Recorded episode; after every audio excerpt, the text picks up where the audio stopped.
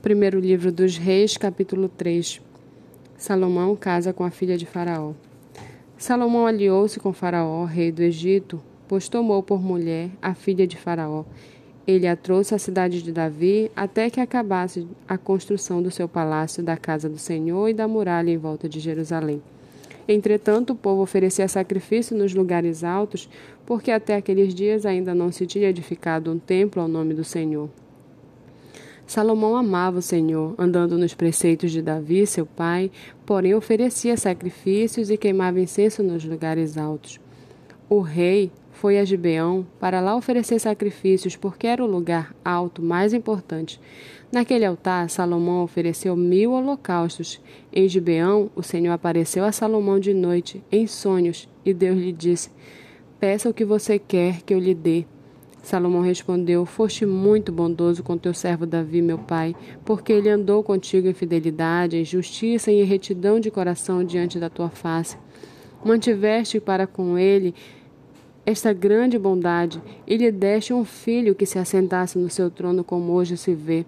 Agora, ó Senhor meu Deus, tu fizeste reinar teu servo em lugar de Davi, meu pai, mas eu não passo de uma criança, não sei como devo agir. Teu servo está no meio do teu povo que escolheste, povo grande, tão numeroso, que não, não se pode contar. Dá, pois, ao teu servo coração compreensivo para governar o teu povo, para que com prudência saiba discernir entre o bem e o mal. Pois quem seria capaz de governar este teu grande povo? Estas palavras agradaram ao Senhor por haver Salomão pedido tal coisa. E Deus lhe disse: já que você pediu isso e não me pediu longevidade, nem riquezas, nem a morte dos seus inimigos, mas pediu entendimento para discernir o que é justo, eis que farei como você pediu. Eu lhe dou um coração sábio e inteligente, de maneira que antes de você nunca houve ninguém igual a você, nem haverá depois de você. Também lhe dou o que você não me pediu, tanto riquezas como glória, de modo que entre os reis não haverá ninguém semelhante a você durante os dias da sua vida. Se você andar nos, meus caminhos e guardar os meus estatutos, os meus mandamentos, como fez Davi seu pai, eu prolongarei os seus dias. Salomão acordou, e eis que era um sonho. Voltou para Jerusalém, pôs-se diante da arca da aliança do Senhor, ofereceu holocaustos, apresentou ofertas pacíficas e deu um banquete a todos os seus oficiais.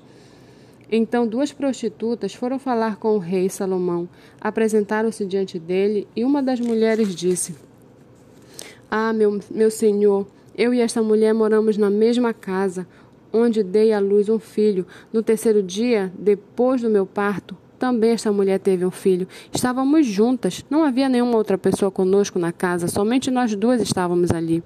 De noite, o filho desta mulher morreu, porque ela se deitou sobre ele. Ela ela levantou-se no meio da noite e, enquanto esta sua serva dormia, tirou meu filho que estava do meu lado e o pôs na cama dela. Depois colocou o filho dela morto nos meus braços. Quando eu me levantei de madrugada para dar de mamar ao meu filho, eis que ele, ele estava morto. Porém, quando reparei nele pela manhã, eis que não era o meu filho que eu tinha, que eu tinha dado à luz. Então a outra mulher disse: Não, o que está vivo é o meu filho, o seu é o que está morto.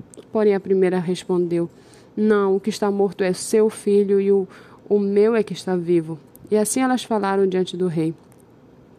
Então o rei Salomão disse: Esta diz: O que está vivo é o meu filho, e o filho é, e o seu filho é o que está morto. E a outra responde: Não, o que está morto é o seu filho, e o meu filho é o que está vivo. E o rei continuou: Traga-me uma espada. E trouxeram uma espada diante do rei. Então o rei disse: Cortem o menino que está vivo em duas partes, e dei metade a uma e metade a outra. Então se aguçou o amor materno da mulher, cujo filho estava vivo, e ela disse ao rei: Ah, meu senhor, dei a ela o menino vivo, não matem de jeito nenhum. Porém a outra dizia: Ele não será nem meu nem seu, podem cortá-lo ao meio. Então o rei disse: Entregue o menino vivo à primeira mulher, não o matem. Ela é a mãe do menino.